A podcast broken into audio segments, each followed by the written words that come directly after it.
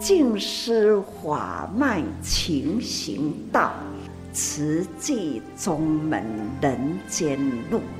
师父已经很正式的立宗，第一代的静师弟子要很精进呐，要做典范呐，立志承担，法入心随，带动善缘，修己度人，爱无量，福无量，欢迎收听真心看世界。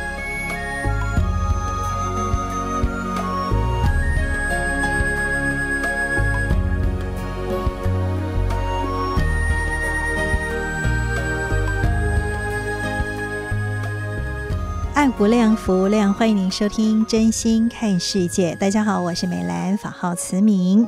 在今天节目，首先还是要邀请朋友们一起来发好愿、说好话，也一起做好事。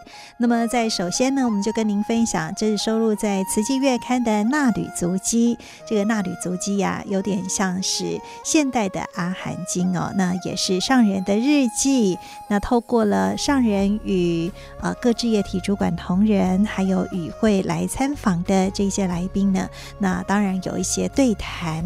那虽然我们没有办法时时来随师哈，没有办法当贴身的弟子，但是我们可以当贴心弟子，也就是透过纳履足迹，我们可以一起来随师。当然可以从上人的一言一行当中，我们来学习。那当然更可以呢，呃，运用在自己的生活当中哦。好，那在今天跟您分享的这个主题是把握分秒，成就道业。上人说，时间是越来越少，那生命也就越来越短。所以呢，要把握时间，在每一个空间，人与人之间来精进用功，如此才能够成就道业，增长慧命。的确，这个时间是一分一秒不断的在流逝，所以上人也曾经说过，时间跟无常是最不可爱的哦，所以没有任何人可以去阻挡跟改变它。但是呢，如果懂得运用时间，即使生命过一天少一天，但是慧命却能够随着在菩提道上呢走一步。而长一寸，所以呢，这是呃，在今天我们跟听众朋友们一起来分享的。那慧命不断不断的随时间可以累积，那当然这是精进不断学习跟成长。但是呢，如果每天白白空过的话，啊，当然这个就是每一天都浪费掉哈。所以呢，怎么样能够把握时间，把握因缘来成就道业呢？当然就是在每个时刻当中了。所以呢，也跟朋友们我们一起互相来勉励，祝福自己，也祝福全世界。所以呢，在节目首先跟您分享，当然也邀请您一起来为需要的人储存幸福哦。赶快拿出您的爱心铺满，那投下这样的一份祝福，那也送给需要帮助的朋友们。好的，这是在今天节目的首先跟听众朋友们一起来分享的。好，那在今天节目，我们继续要跟听众朋友们一起来分享，这是在随师的过程里面，我们所呃记录的这个点点滴滴，随时点滴。那么也在节目当中做成证言法师的幸福心法。那这个呢，也都是我们在新的这个慈济的广播品牌哦，就是有这个 Podcast 叫多用心。不是多少的多哦，是耳朵的多，因为呃，我们人哎，这个父精母血呢，在妈妈的肚子里面，就是我们的这个听觉很快就形成了哈。那人在往生的时候，最后消失的也是这个听觉哦。所以呢，如何能够说好话？哎，能够好好的善用我们的呃这个听觉知呢？哎，就是让自己好好的输入好的声音，那我们的这个多用心哈，那就是有这样的一个新品牌，在 Podcast 或者是 FB、IG，您都可以搜寻“耳朵的多，花朵的朵，多用心”。啊，在我们的这个品牌里面有四个不同的节目：证严法师的幸福心法，还有新世代，以及就是新闻荧光笔，还有您有一通心留言。那么在今天要跟大家一起来分享的这个主题是：当你身体健康的时候，你想做什么呢？我想平安跟健康时，我们大部分都没有太多的感觉，但是一旦失去的时候，才会有所体悟。那在今天，我们就跟您分享证严法师的幸福心法所收录到的这一段随事点滴。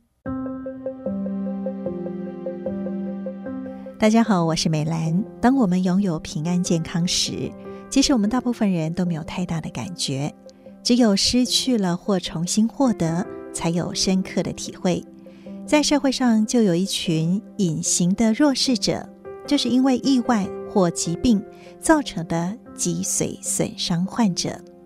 证严法师行脚到高雄时，慈济仁医会的红红点医师就提到了目前他们的现况与及时关怀、一起守护的义诊行动。脊髓损伤的病人呢，目前全台湾差不多有六万五千位这种病人。那平常就是因为就医不方便哈，所以造成很多伤友他们变成有一些慢性的疾病，也没办法去做适当的治疗。八月十四号一个脊髓损伤的义诊哈，那这个脊髓损伤义诊针对的是一些因为脊髓损伤引起下肢瘫痪。平常不方便就医的一些伤友，总共有十一个科目，包括泌尿科、内科、神经科、骨科、复健，然后中医等等，牙医哈等等义诊项目。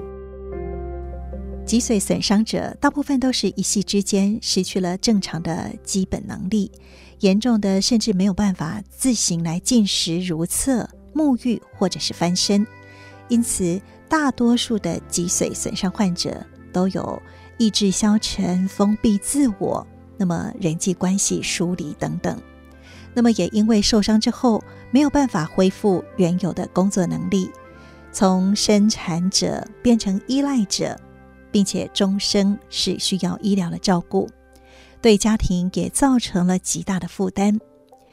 脊髓损伤社会福利基金会的董事长林建新也期盼这样的义诊。不仅是能够提升病友自主的健康管理的意愿，也能够让伤友有机会走出家门。在二十几年前吧，我曾经带过几位轮椅朋友啊，做一个环岛。那其中有一站就到花莲，那那时候有机会也见到上人。那从此以后呢，我们台南这边有一位朋友，他就长期的成为。啊，慈济这边的这个志工啊，呃，我知道上人这几十年来一直在关心我们脊髓损伤朋友啊，尤其像花莲的传亲呐，呃，他的命也是上人救回来的，所以呃，我们脊髓损伤朋友事实上啊，非常感谢慈济朋友的帮忙，感感谢上人这边的帮忙啊。伤友们的这个反应啊，牙医的这个这个诊疗，我自己也躺上去啊。觉得很舒服啊，比那个我们去牙科看那个床躺上去还舒服啊，因为都是坐在自己的轮椅上，自己也呃很习惯啊，那整个的角度都调整得非常好，所以这真的是一个创举啊。所以这其实看到一个就是说，直接的朋友们、职工们，大家对这件事情的看重啊。我个人在桃园的时候，几乎每一年都会跟人医会有一些合办。那我想把这个好的这种方式哈啊，是不是也带到高雄来？那经过这一次我们的合作非常愉快，平均啊每一个伤友至少有看到三个项目，三位医师啊。那这个也是我们的目的，因为呃伤友坐着轮椅哈出门哈，有时候真的是很不方便，然后尤其到医院里面又要排很久哈，所以一次能够看到三位真的是很方便。那呃，当然我们不期望这次的义诊就能够一定把病治好，不是，是至少发觉问题啊，哎，看到什么样的问题，那后续该怎么治疗，至少让我们伤友们知道啊。那所以啊，伤友当然就是很多的这种啊好评了啊。那真的非常感谢慈济这边志工朋友大家的一个帮忙。那当然我们也期望接下来哈，是不是啊每一年我们都可以来办？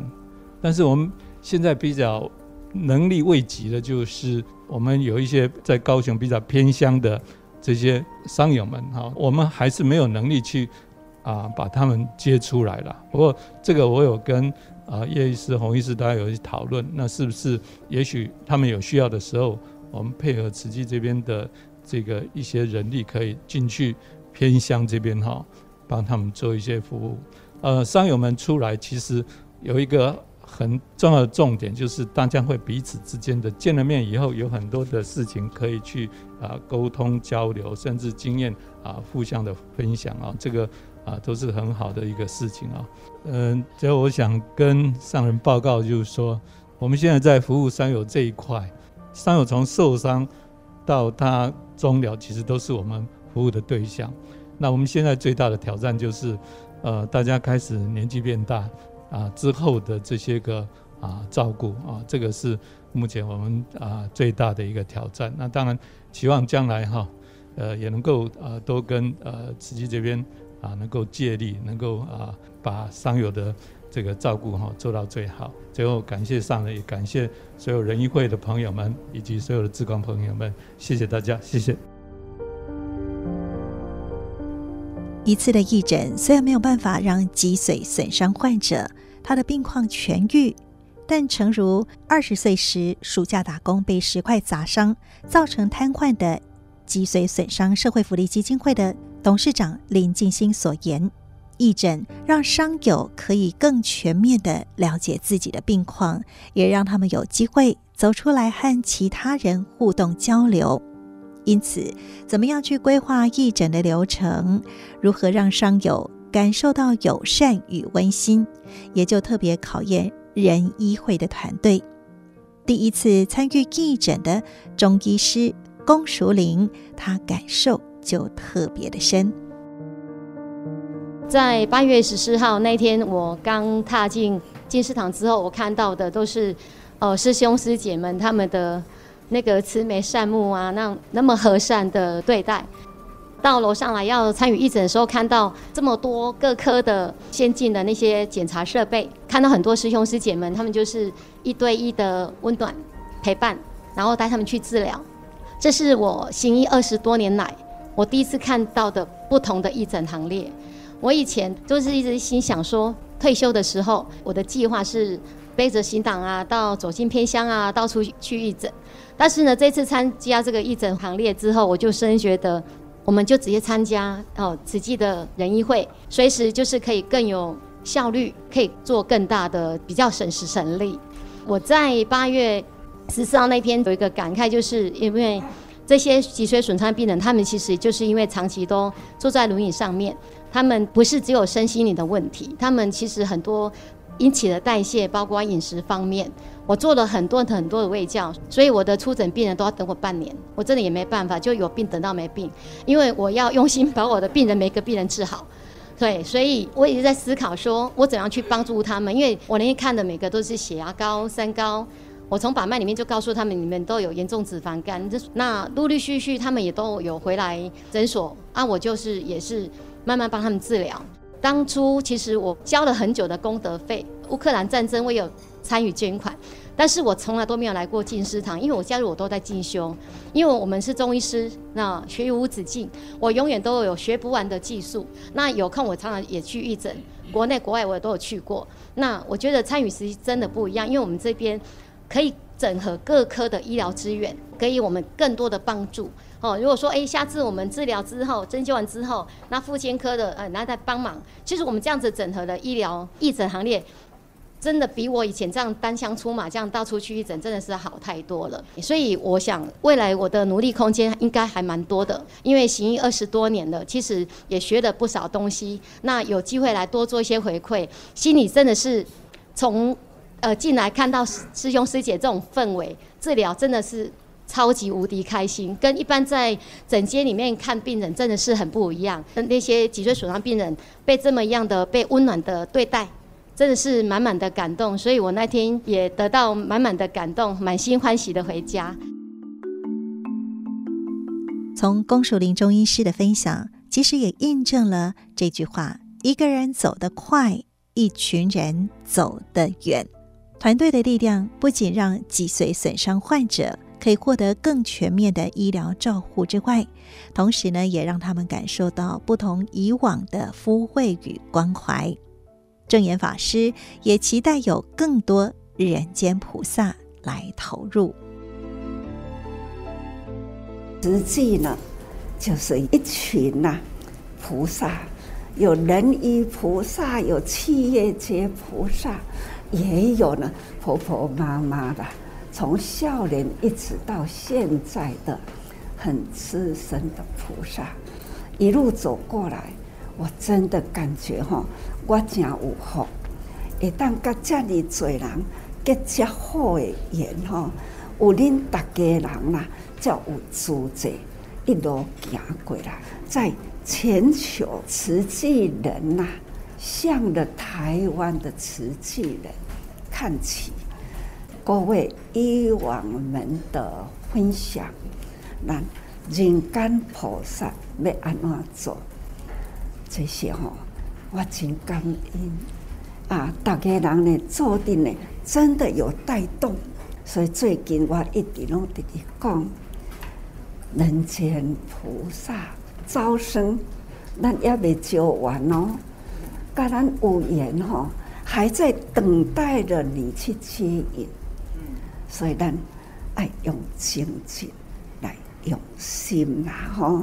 总讲一句呢，人生在世啦，只要一口气伫咧，咱的价值，咱的生命绝对唔通放弃价值吼。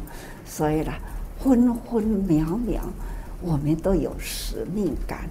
看看我们的医师菩萨，他们呢，用生命也是在抢救生命，同时走入此际呢，还要陪伴。所以这都是呢，我们大家庭啊，天下一家亲啊，永远永远呢，我们都是要。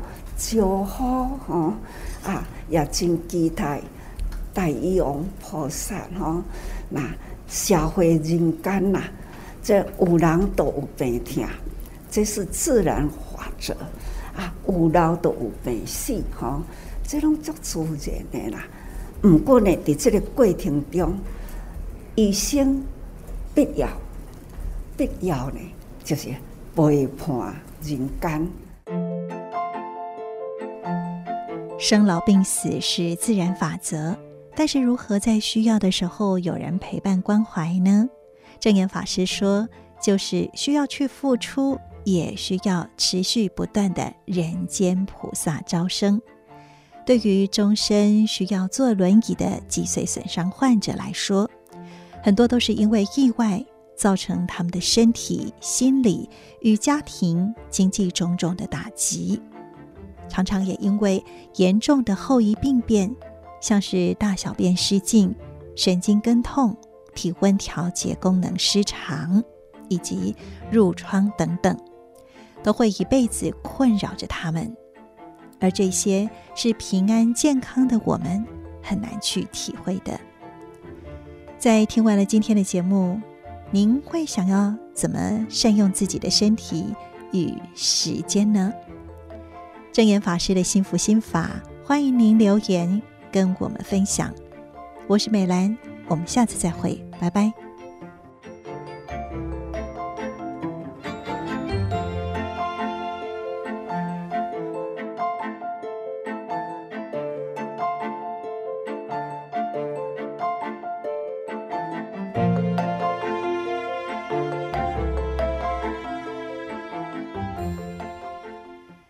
是在今天的节目当中跟听众朋友们一起来分享的正言法师的幸福心法。那我们随师的过程里面所收录到的这个记录，那当然都制作成随师点滴。那当您身体健康的时候，您想做什么呢？我想我们可以做很多很多，啊、呃，只要我们愿意去做。但是别忘了，我们就是希望能够善用身体的这个使用权来造福人群。那当然，时间一分一秒都不断的在流逝，唯有珍惜因缘，把握生命，才可以让自己的生命是留下最多动人的足迹的。好的，那现在为您所进行的是《真心看世界》的节目，我是美兰，法号慈明。在明年度呢，我们在很多的这个实体电台节目都会收起来哈，所以呢，请大家就是赶快也把握这样的一个因缘哦。那我们现在呢，在 FB 或者是啊、呃，在 Podcast，您都可以搜寻“多用心耳朵的”。多花朵的朵，多用心，那我们都可以啊、有这个啊、在新的节目的一个呈现哈。那另外呢，也欢迎大家有任何的建议，都可以留言来跟我们分享。好的，那在今天我们节目继续要跟听众朋友所共同来分享的，这是慈济的故事。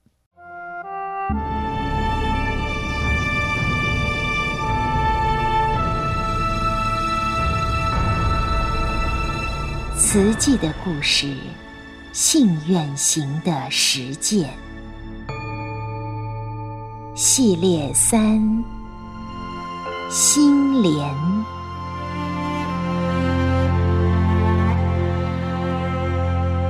心莲二部曲，悲心相契，护持。一九八三年开始。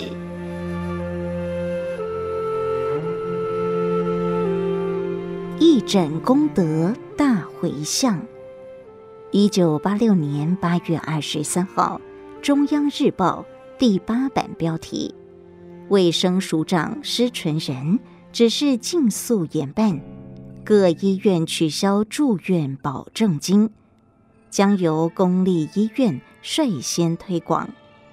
在此之前三周，八月二号，花莲慈济综合医院。企业前记者会，院长杜诗绵做了两项重大宣示：第一，慈济综合医院以看病为先，不必先缴保证金；二，无力负担医药费的病患，由慈济功德会补助。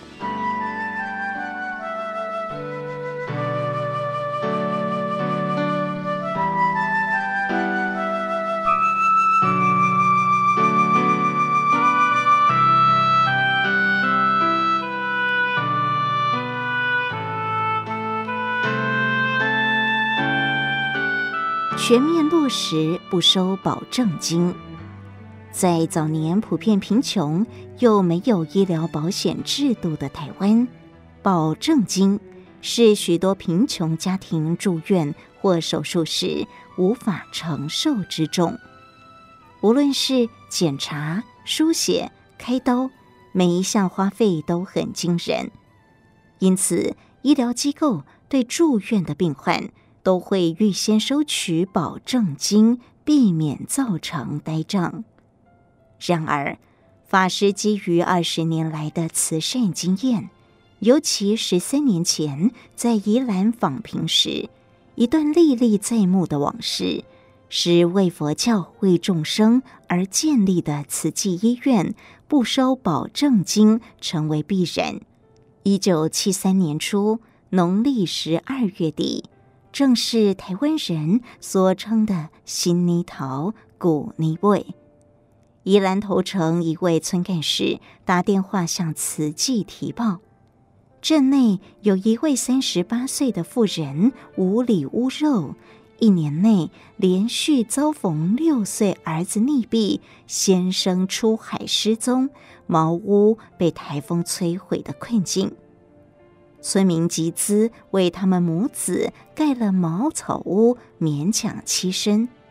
没想到他外出工作时，孩子用火不慎将茅屋烧个精光。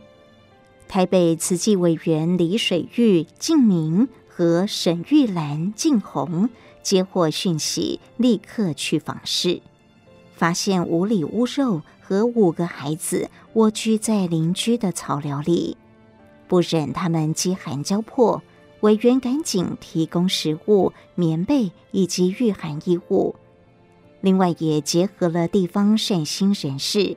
在河心里铁路边为母子建造了一间小砖房来安身，并且列入慈济长期照顾户，每个月给予生活补助金。六月中旬，法师与台北委员复查平户来到头城，发现无里屋肉的家大门深锁，这个女人实在很可怜呐、孩子昨天被蛇咬到了，送去医院。邻居摇头叹息着说：“法师一行人立刻赶往医院，在医院的社会服务部看到了焦急的无里屋肉。被蛇咬伤的是他九岁的次子吴国忠，已经注射了血清。”但烧还没退，必须住院，但是要先交一千四百元的保证金。五里屋肉打工一天收入只有二三十元，哪里筹得出这么多钱？只好到社会服务部求助。然而，先生出海失踪未满三年，户籍上未能登记死亡，因此不适用平民免费就医。他正沮丧着，不知如何是好。这个孩子一切医疗费用我们来负责，请安排住院。法师上前向院方表明，同行的委员们立即缴纳一千四百元，为吴国忠办妥了住院的手续。多年后，法师回忆起这段的经历时，说道。头城那个被蛇咬到的小孩，没钱缴保证金而无法住院，命在旦夕。那幕景象一直深深印在我的脑海里，这也是慈济医院免收保证金的因缘之一。保证金的不成文规定，让许多一时筹不出钱的病患错失了得救的机会。长庚医院一九八一年二月份取消了住院保证金，之后有部分医院跟进，但根据中央日报的报道，多数仍旧以预收医疗费来取代。慈济综合医院企业在即，医护行政人员陆续就位，法师恳切地给予其勉。我希望大家来到慈济医院。要做良医，只要站在医师的立场，认为该用什么药，该如何处理，对病患最好，就放手去做，不用考虑病患有没有钱。慈济建医院不为盈利，是为了提供花东地区民众更完善的医疗，不收保证金，才能及时抢救生命。因此，在医院起业前的记者会，对各界宣示：无论住院还是开刀，全面不收保证金。当然，也没有所谓的预收医疗费。而且，凡是贫困无力负担医疗费用的病患，由功德会补助。慈济医院宣布的当月，卫生署医政处。即密集邀请公私立医院来研商不收保证金，经过三次会议后取得共识。一九八六年底通函全台各医院，自一九八七年元月起，病人住院不需要缴纳保证金。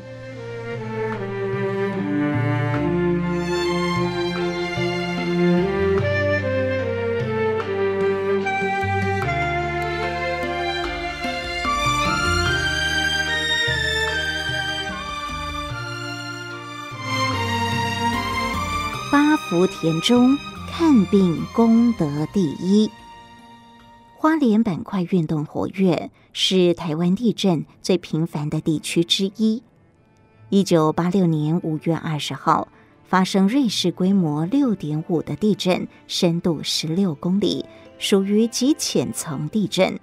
接下来余震频频。七月三十号，再度发生瑞士规模六点二的地震，深度更只有两公里。剧烈摇晃，造成人心惶惶。法师对委员说：“最近一个月多来，花莲大小地震将近三百次，很多人心很不安，希望我出来呼吁佛教徒举行祈安法会。但是我认为，与其举行法会消灾祈福，不如用实际行动实践佛陀的教法。八大福田中看病功德第一。我希望举办大规模的义诊，用大功德做大回向，用大回向来大消灾。慈济综合医院预计八月十七号起业，法师宣布在此之前。八月三号到十五号举办两个星期的义诊。佛陀开讲《法华经》时，现六种祥瑞，地动瑞是其中之一。大地其六种震动，地无因缘不动，大地震动其实是大瑞相。法师说明，慈济医院即将起业。这是海内外十万善士点点滴滴的爱心汇集而成就。这份为佛法、为人间的善念，正是佛教一大因缘，也是一大功德。所以有地震的瑞相。佛教四苦中，生老死三苦是自然法则，无法避免，唯有病。可以预防，或是靠治疗减轻痛苦。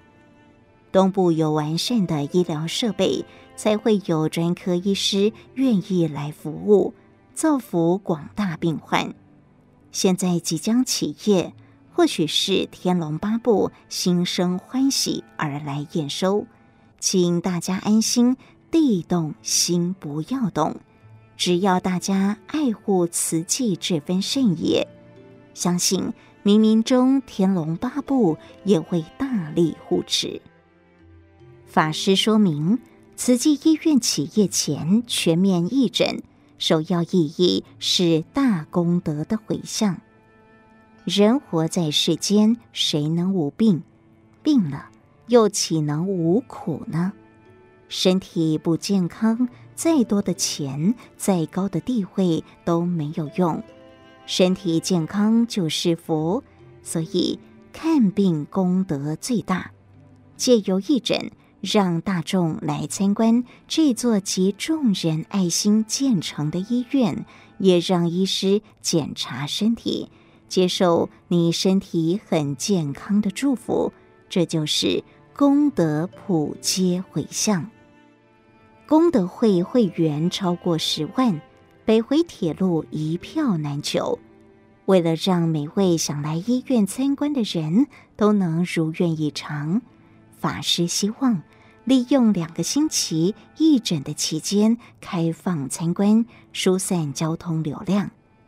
此外，义诊中慈济委员以身示范，真诚关怀病患，也可以让所有医疗人员了解。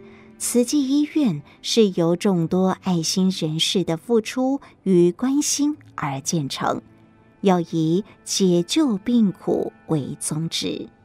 基于这些因素，慈济医院起业前的义诊热闹而温馨地展开了。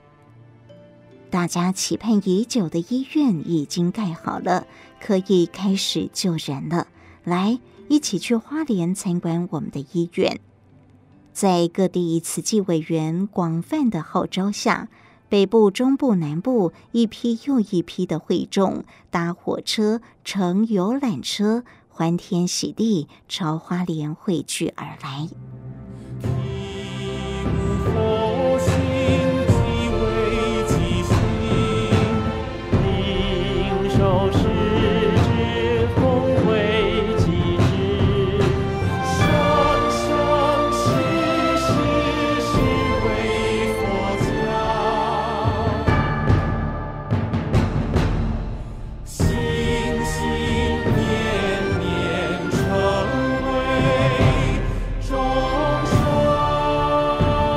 以上为您选读静思人文出版《诗仓系列》慈济的故事，信愿行的实践系列三心莲，感恩您的收听。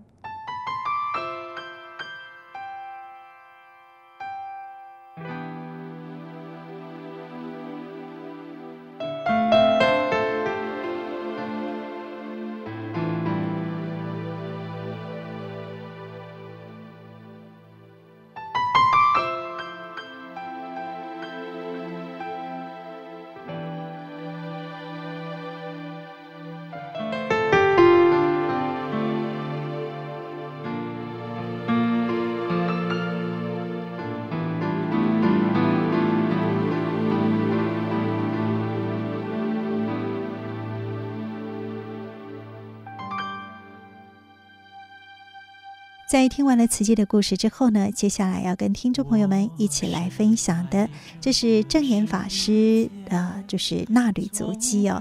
那透过这个有声书，我们也好像是随师在侧。那希望大家都能够在聆听的过程里面，也让我们在呃生活当中累积更多的福慧资粮。我们一起来分享。正言上人那履足迹，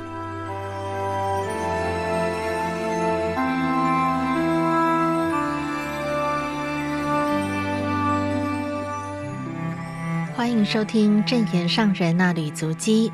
今天我们将进入到二零二二年八月十七至十八日，主标题为人间立典范，静思小语。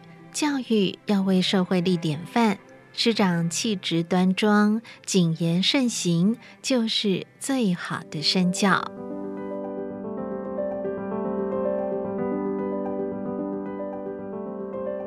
教育就是奉献。八月十七日，慈济科技大学主管同仁分享品书会防疫点滴、国际生照顾。同仁们的品书会中，谈及四摄法，上人指出，布施、爱语、力行同事是很重要的法。布施就是奉献，教育本来就要无私奉献，不计较，与有志一同的教育工作者和和互协，以无私大爱付出。我们要培养、辅导、指导学生，让他们有正确的人生方向。就需要靠大家和和互协，引领孩子们走入一条康庄大道。就如皈依文，当愿众生体解大道，发无上心。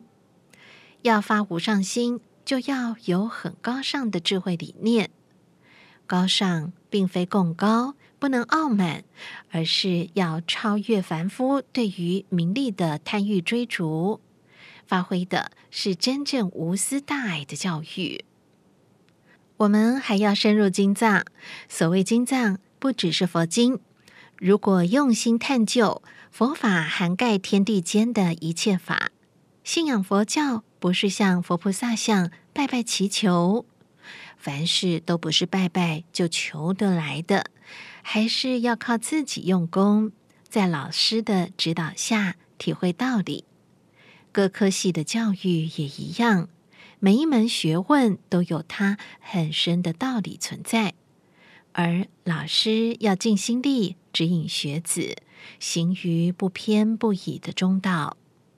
慈济教育不在学生人数上与人比高低，我们要求品质，要做好品格教育。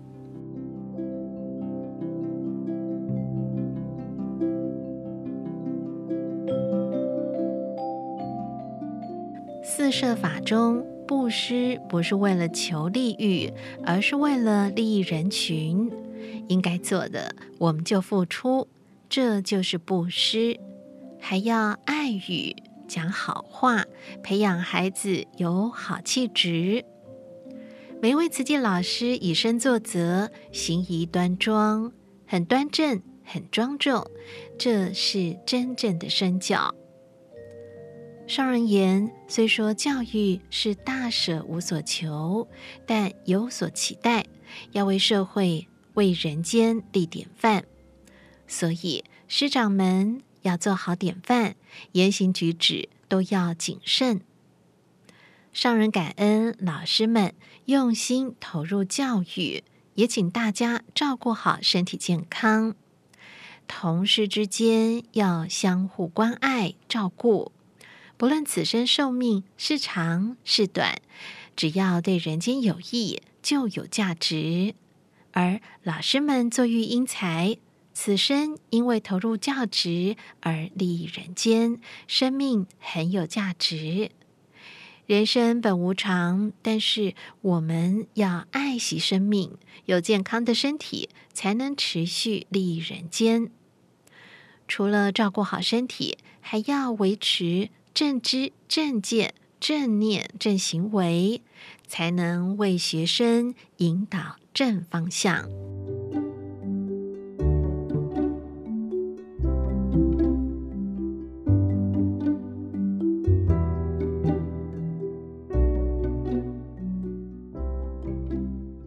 教育翻转人生。八月十八日，教育董事会于金社召开，几位董事透过网络视讯连线参与，谈及慈济学校所收的国际学生，有些是慈济人的子弟，也有海外慈济人扶助的贫苦家庭子弟。商人期待他们因为来台接受教育，能够翻转人生。在比较贫穷的国度，我们有因缘帮助他们盖学校，还要提升教育水准。所以，有的孩子升大学的时候，也可以安排来台就读。这是慈济做国际慈善时与教育置业相关的部分。我们用很真诚的心为人类付出。没有国家地区的限制，只要帮助得到，有因缘就要去付出。商人表示，此时的人间天灾人祸都是对人类的大灾教育，而慈济致力于人性教育，要净化人心，引导人生的正方向，启发爱的能量，树立人类的典范。虽然目标广远，不过有心就不困难。只要大家有志一同，时时多用心，就可以朝着有益人类的方向步步前进。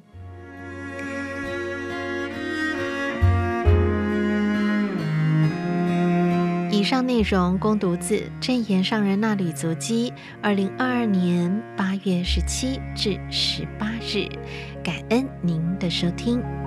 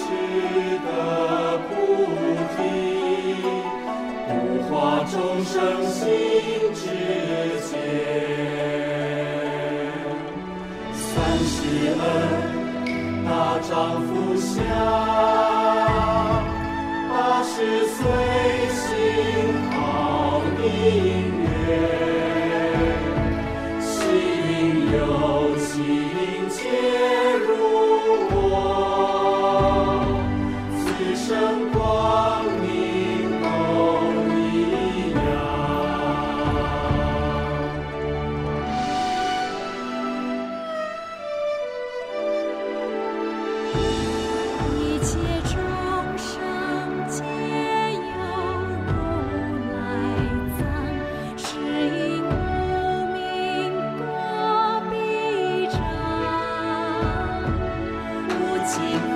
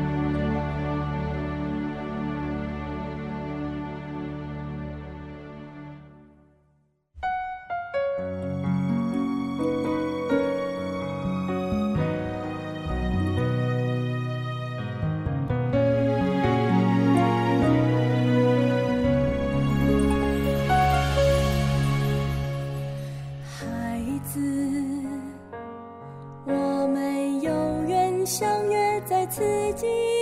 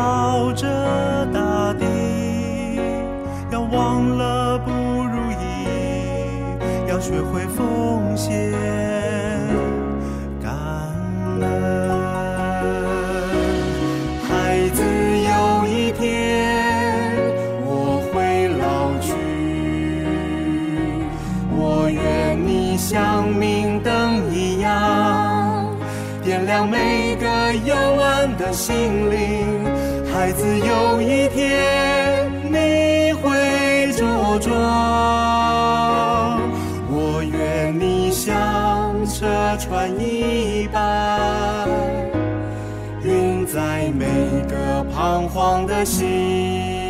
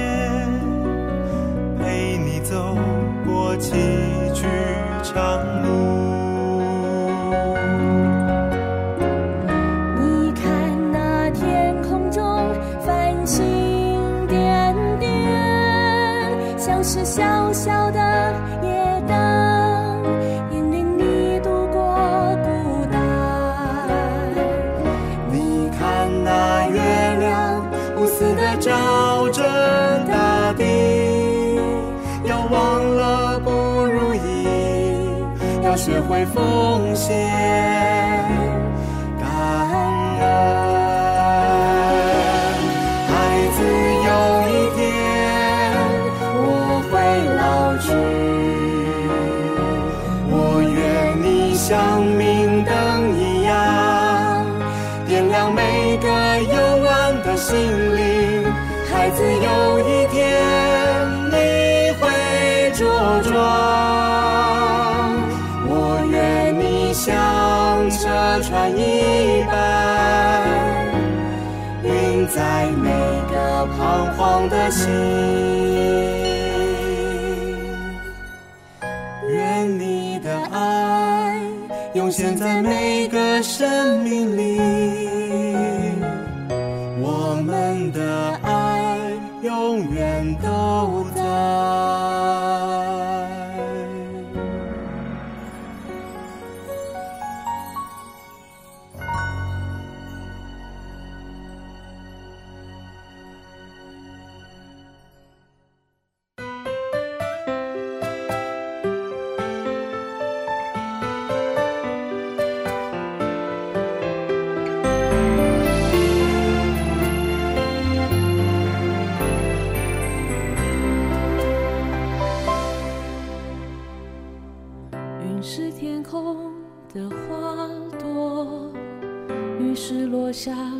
河，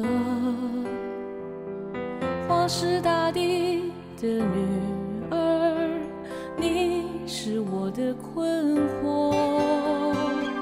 雨是褪色的烟火，雨是天空在泪流，花是无言的情。